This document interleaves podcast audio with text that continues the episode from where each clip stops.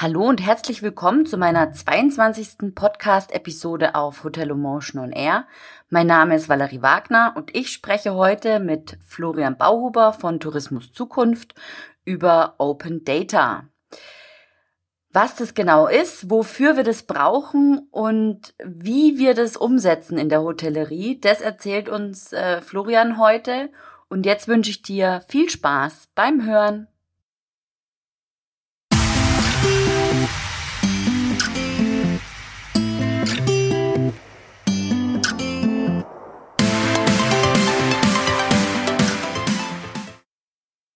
Ja, herzlich willkommen, äh, Florian. Schön, dass du da bist. Stell dich doch den Hörern kurz vor. Wer bist du und was machst du?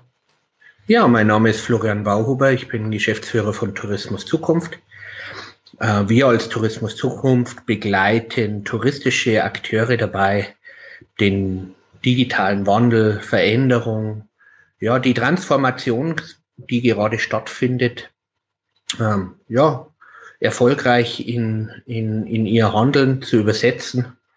Und ja, ich bin, wie gesagt, Geschäftsführer, aber ich bin in sehr vielen Beratungsprojekten tätig und begleite ja, touristische Unternehmen, schwerpunktmäßig Destinationen, aber touristische Leistungsträger dabei, ja, ähm, digitale, digitale Projekte auf die Straße zu bringen.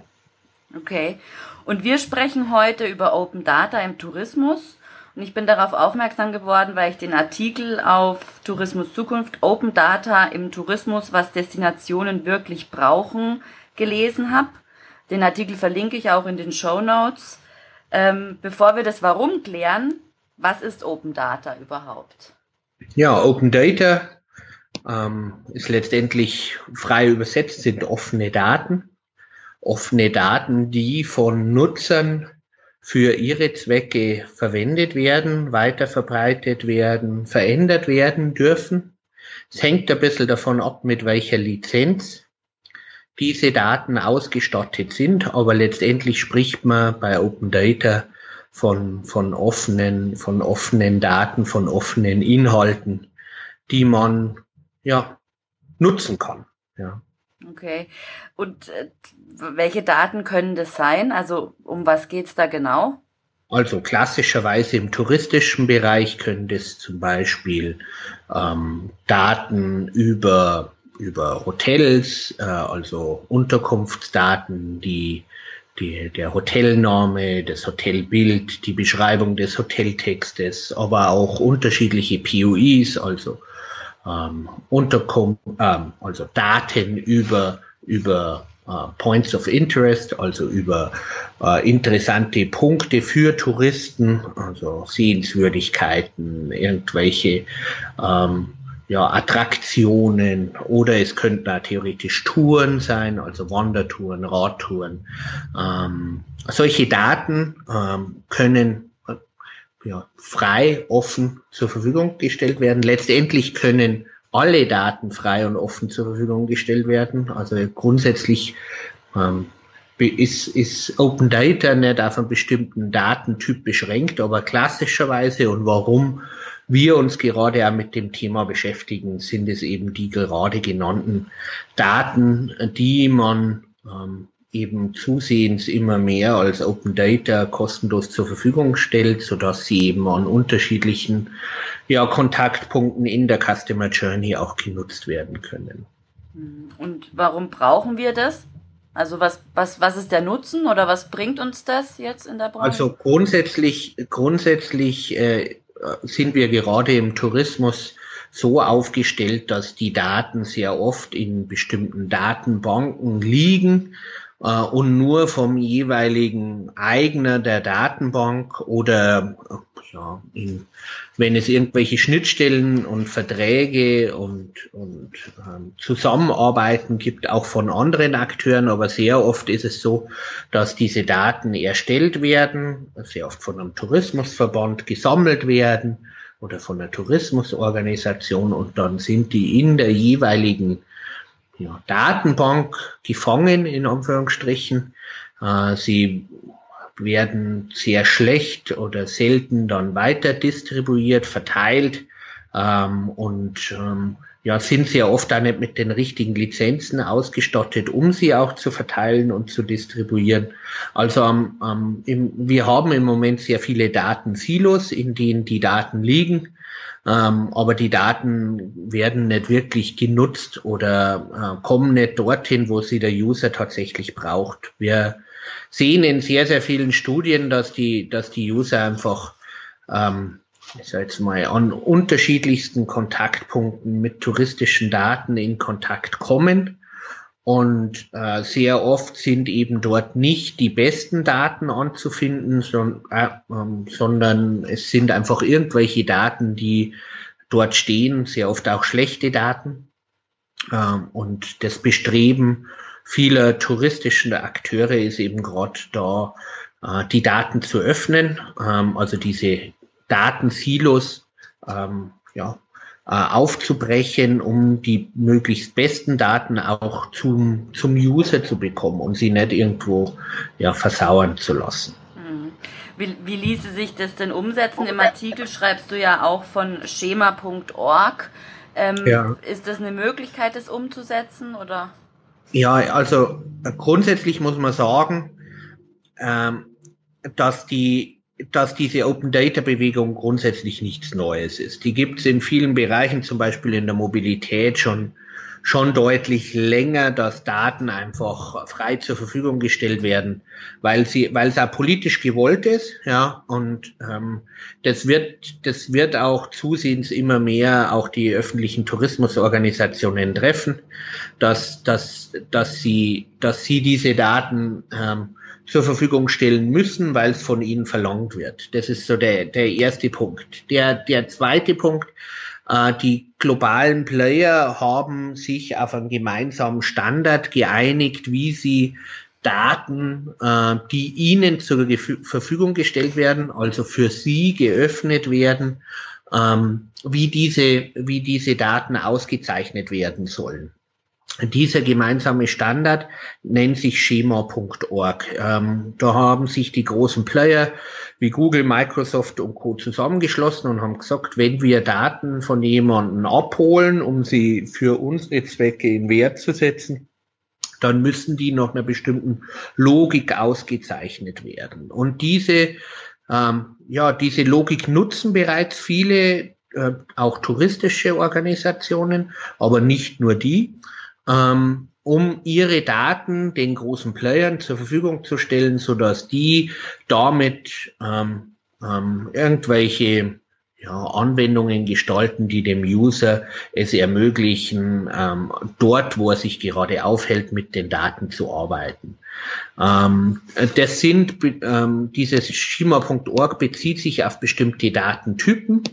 Ähm, also die großen Player verstehen nicht unbedingt immer unsere, unsere touristischen ähm, unseren, unseren touristischen Zugang oder unsere Destinationen und, und, verstehen auch nicht unbedingt unsere Datentypen, aber sie haben bestimmte Datentypen definiert, die sie einfach global ausrollen können, wie zum Beispiel Veranstaltungen. Ja.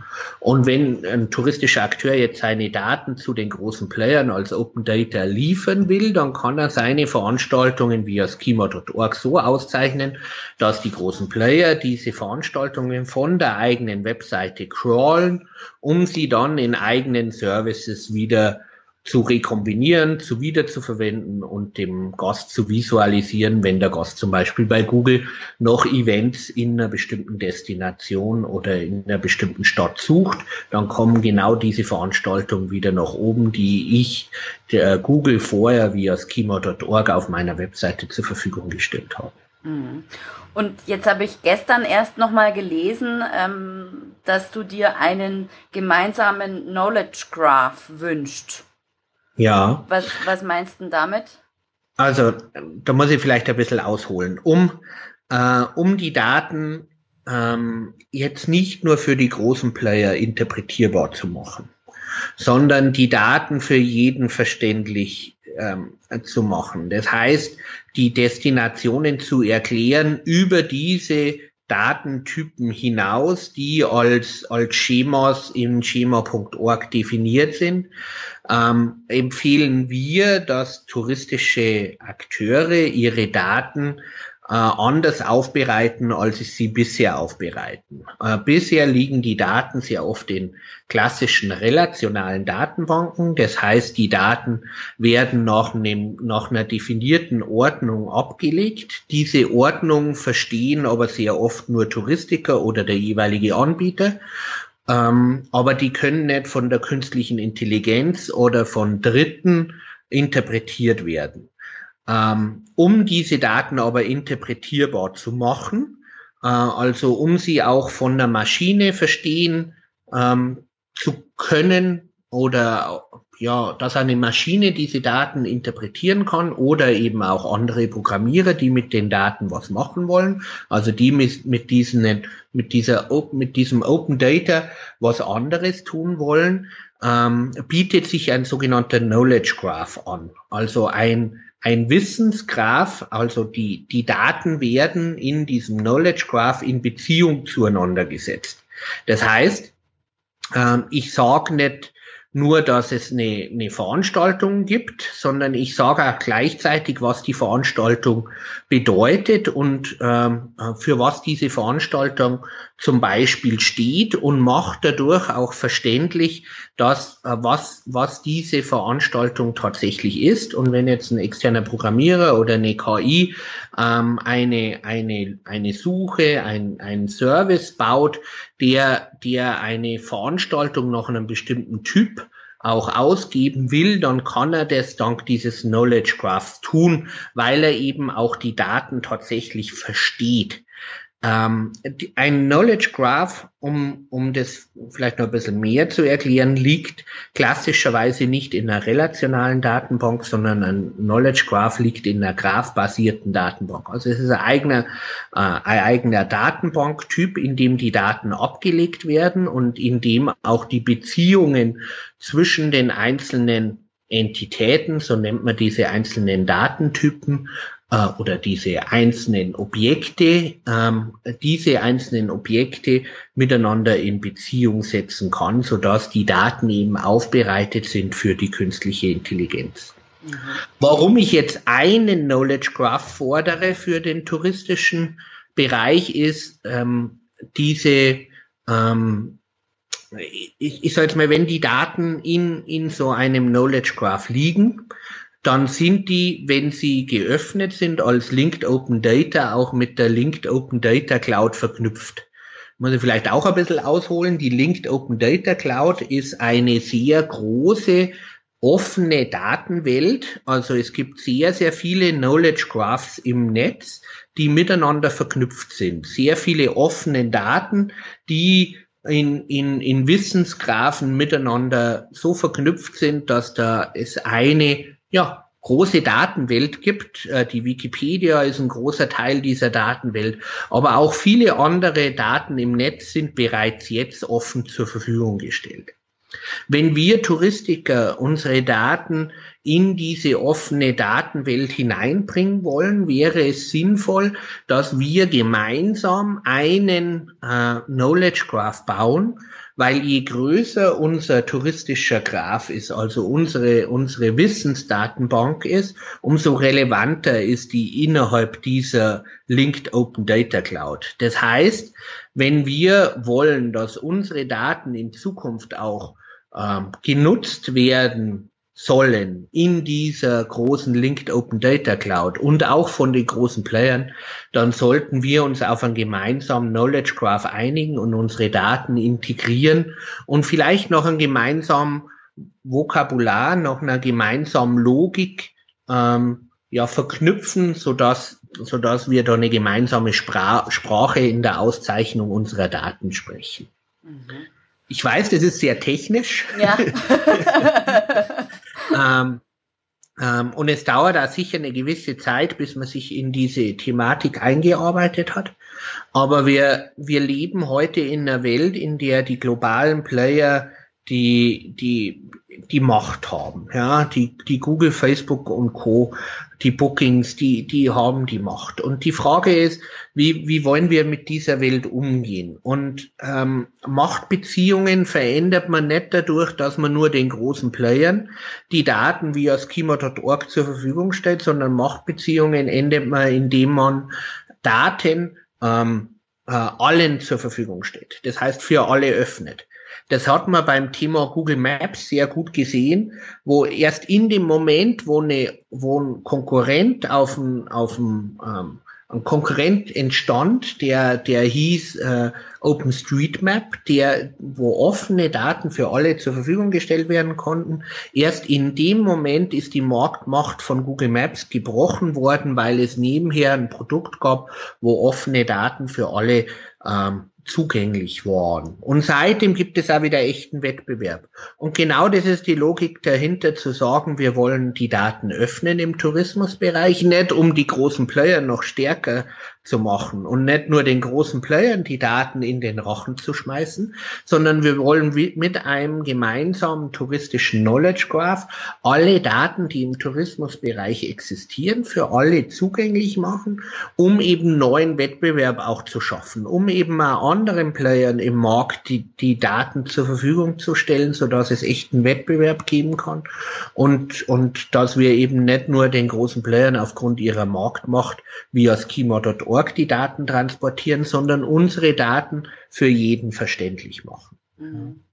Aber es ist dann schon so, dass es, dass es Programmierkenntnisse braucht, um diese Informationen und Daten in diesen gemeinsamen Knowledge Graph zu bekommen. Also meine, Na, ich überlege mir gerade, ich bin jetzt zum Beispiel Hotelier und möchte ja. mich da beteiligen, will das machen, will das ja. unterstützen. Was muss ich tun, damit meine Daten zugänglich werden? Ja, das hängt ein bisschen von dem, von dem Ort ab, in dem sich das Hotel befindet. Ähm, ähm, ich sage jetzt mal, ähm, im Moment, ja, äh, es gibt, es gibt bereits Akteure, die ihre Daten, ähm, ähm, also touristische Regionen, Destinationen, DMOs, die ihre, ihre, ihre Datenbanken auf ein neues Niveau bringen und eben solche graph-basierten Datenbanken einführen und solche Graphen bauen.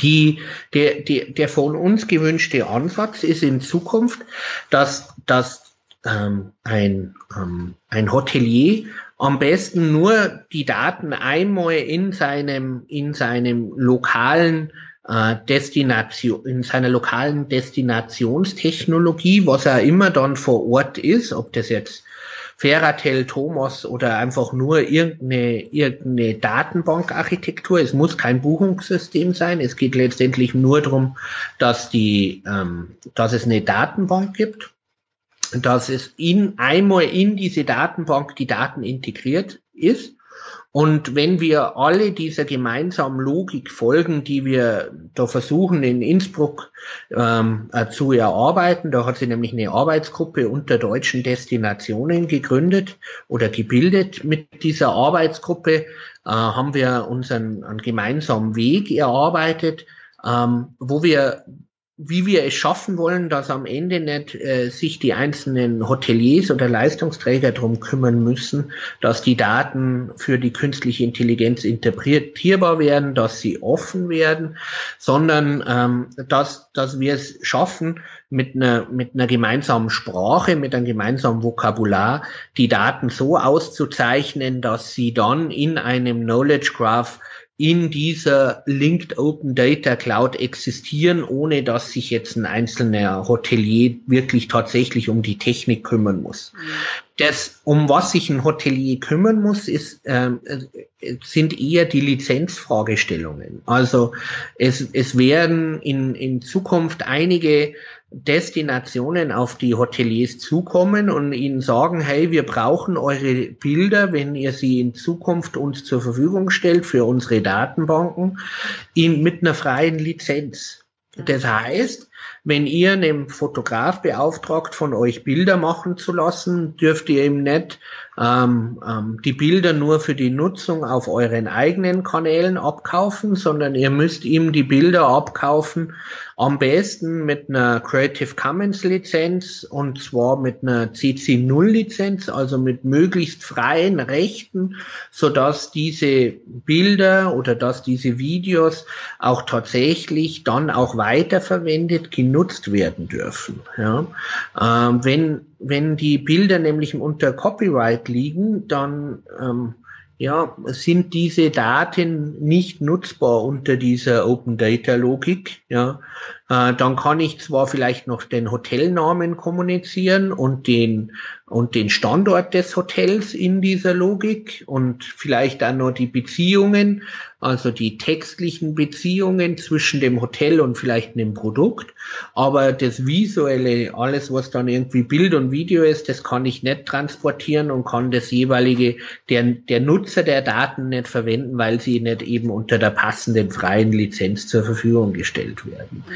Das heißt, für diese neue Open Data Welt ähm, wird sich auf Hotelebene, glaube ich, sehr stark der Einkauf, die Beschaffung von Inhalten verändern und gar nicht so sehr die, ähm, die, die tatsächliche alltägliche Arbeit. Mhm. Es wäre natürlich auch denkbar, dass sich ein Hotelier selbst mit, ähm, mit der Thematik Open Data beschäftigt und seine eigenen Daten auch strukturiert auszeichnet ähm, die Frage ist, ob das aus Hotelperspektive jetzt so ein großes ähm, Aufwand-Nutzen-Verhältnis tatsächlich existiert.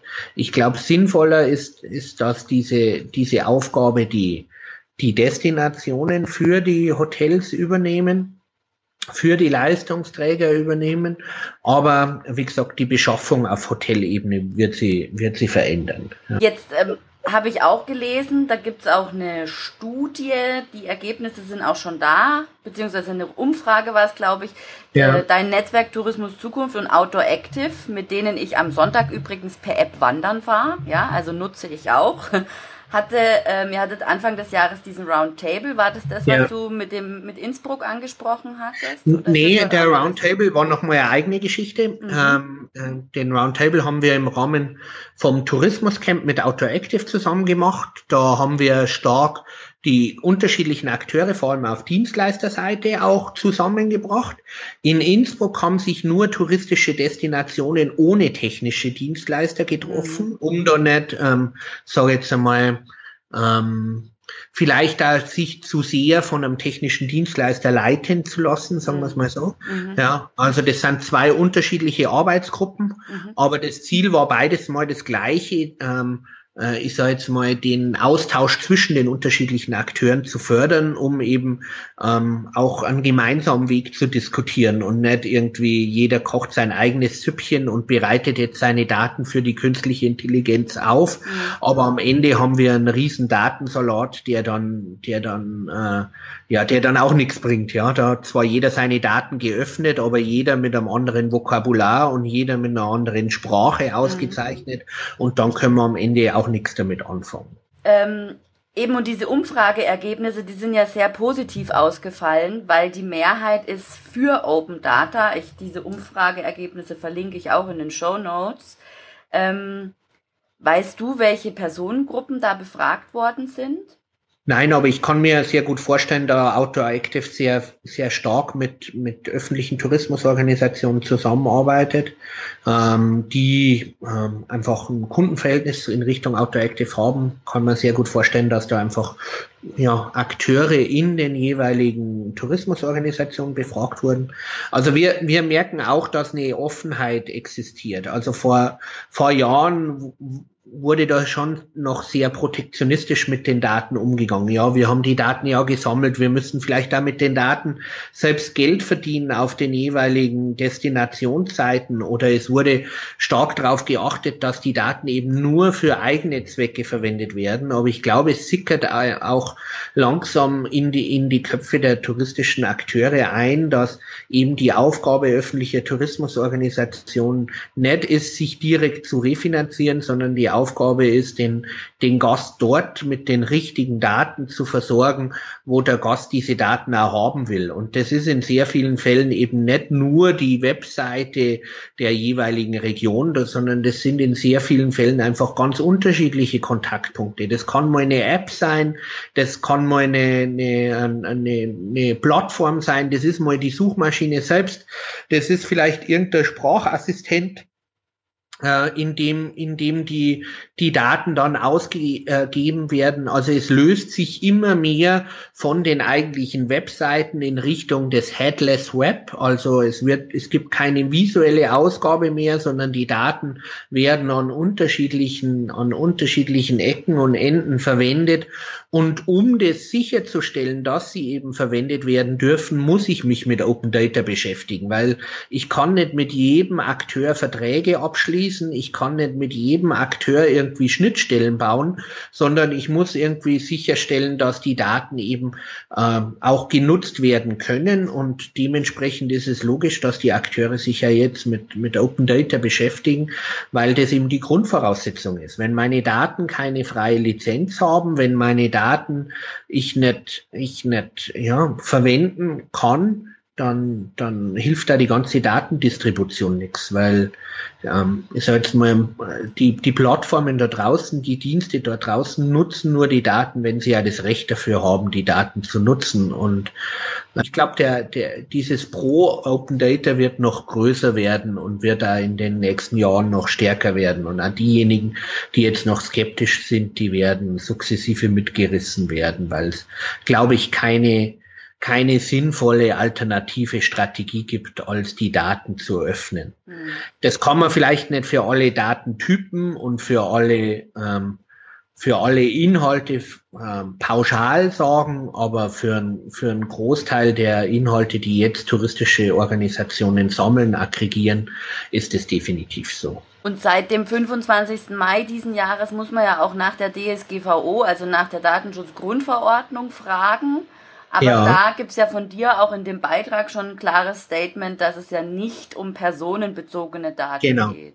Genau, es geht jetzt nicht darum, dass wir irgendwelche Kundendaten äh, öffnen wollen oder dass hinter dieser Open Data Bewegung es, es also theoretisch wäre denkbar, dass es natürlich auch Open Data für Kundendaten gibt, aber da, da ist unser Rechts, äh, unser Rechtssystem ziemlich klar und deutlich, dass, dass, ähm, ähm, dass wir natürlich nicht in, in, dieser, in dieser Bewegung jetzt drüber nachdenken, äh, Kundendaten zu öffnen, sondern es geht um, um Marketingdaten. Es geht um Daten, die, die wir ähm, ja, erheben, um, um, um Destinationen, um Produkte in Destinationen, um Angebote in Destinationen zu, zu vermarkten. Und diese Daten, ja, ich, ich sage jetzt mal, derjenige, der diese Daten zur Verfügung gestellt, der hat ja eine Intention. Der will ja, dass die Daten verbreitet werden. Ja, der will ja, dass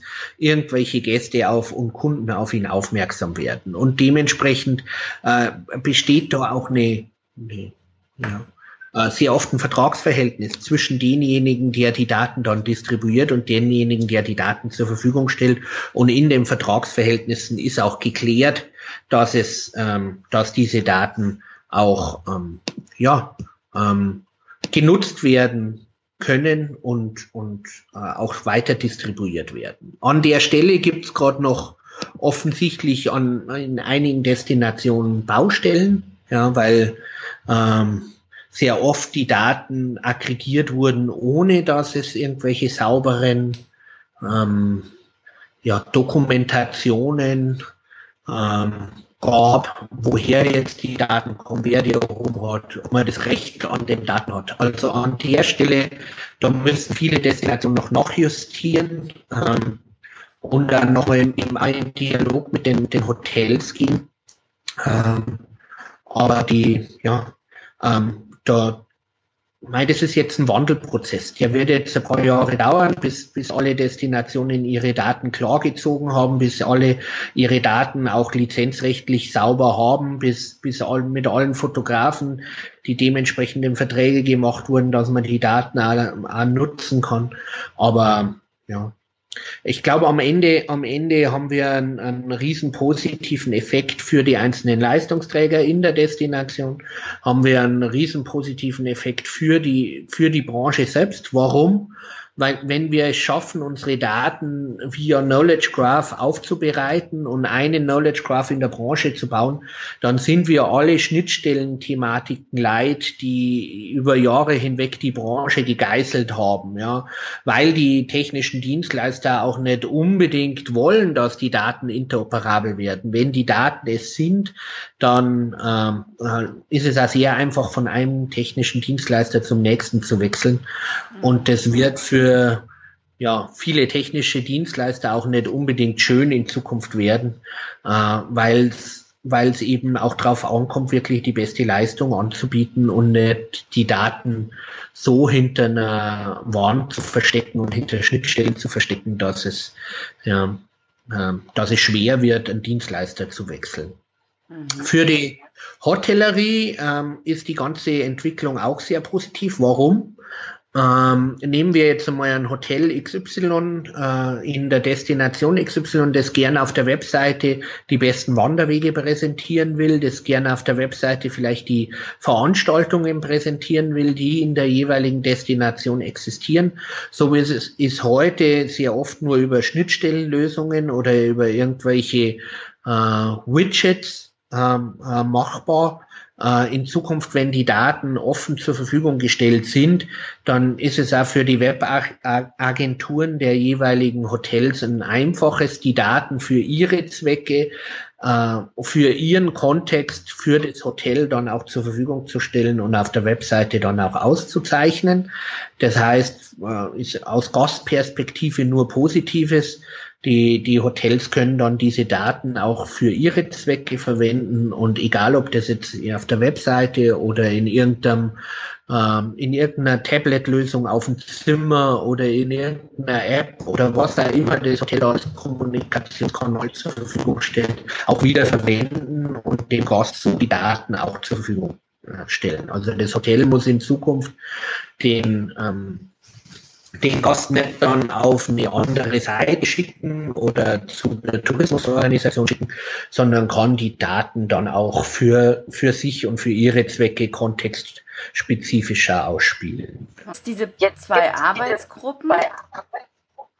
Ja, ähm, also eigentlich gibt es nur eine Arbeitsgruppe und einen Roundtable. Ah, der Roundtable ah. wird fortgeführt, ja, aber der Roundtable hat nicht unbedingt das Ziel, Arbeitsergebnisse zu produzieren. Die Arbeitsgruppe hingegen ähm, hat ganz konkrete, ganz konkreten Auftrag. Die, der Roundtable ist eher eine Wissensvermittlung oder ein, ein Wissensaustausch. Jetzt gibt es diese Arbeitsgruppe und diesen Roundtable, wie du sagst. Und wie weit sind wir oder ihr? Ja. Also wo, wo ist der Stand der Dinge? Wo stehen wir? Wo hm? stehen wir, genau. Ja, also in der der Roundtable hat ja eher den, den Auftrag, tatsächlich Wissen zu vermitteln und eher in eine Diskussion zu, zu kommen. Die Arbeitsgruppe Dach KG nennen sie die, also äh, Dach Knowledge Graph für den Dachraum, also Deutschland, Österreich und Schweiz. In dieser, in dieser Arbeitsgruppe ähm, ähm, hat man sich auf ein stufenweises Vorgehen geeinigt. Ähm, dieses stufenweise Vorgehen ähm, ähm, wird jetzt gerade ausgearbeitet. Also ähm, ähm, äh, sagen wir es mal so, wir sind, wir, wir haben das Ziel klar, wir haben die einzelnen Umsetzungsschritte klar und äh, das Semantic Technology Institute STI in Innsbruck hat auch ein, eine technische Infrastruktur zur Verfügung gestellt, auf der gerade der Tiroler Knowledge Graph läuft, äh, also auf der gerade ein bereits Proof of Concept funktioniert, ähm, um den gemeinsamen touristischen Knowledge Graph zu bauen. Das heißt, äh, wir haben die Grundvoraussetzungen geschaffen, wir haben die äh, Eckpunkte geschaffen, um den gemeinsamen Weg zu gehen. Ähm, letztendlich letztendlich äh, hängt es jetzt an operativer Arbeit. Das heißt, wir müssen ähm, jetzt uns auf die gemeinsame Sprache, auf das gemeinsame Vokabular einigen, wie wir unsere Inhalte auszeichnen wollen, äh, um sie dann im Knowledge Graph zusammenzuführen. Äh, der, diese, die, die ersten Schritte in der Einigung in Bezug auf das Vokabular äh, werden dann im Oktober getroffen. Da trifft sich die Arbeitsgruppe nochmal, um mal zu identifizieren, wo und an welchen Stellen wir ein gemeinsames Vokabular brauchen, um dann äh, den gemeinsamen Knowledge Graph zu bauen. Also es ist nicht in der, in der weiten Ferne, sondern also die, die Technik steht, die, der Wille der unterschiedlichen Akteure, die da mit am Tisch sitzen, ist auch vorhanden. Ähm, wir müssen jetzt nur operative Schritte tun, um den, um die Daten so weit zu bringen, um sie für die künstliche Intelligenz dann interpretierbar zu machen. Ja. Okay. Es ist äh, ein super Thema. Es hat mich sehr gefreut, dass du dir die Zeit genommen hast, Florian, ähm, mit mir darüber zu sprechen. Und ähm, ich bedanke mich für das Gespräch. Ja, gerne. Ja, ich hoffe, also ich werde es beobachten weiterhin. Ich hoffe, wir können ähm, vielleicht in einem halben Jahr oder sogar schon in einem halben Jahr oder Jahr nochmal drüber sprechen und nochmal eine Bestandsaufnahme machen. Und ähm, ja, ich wünsche äh, viel Erfolg und äh, ich freue mich drauf. Super, danke dir. Dann bis bald. Ciao. Ciao.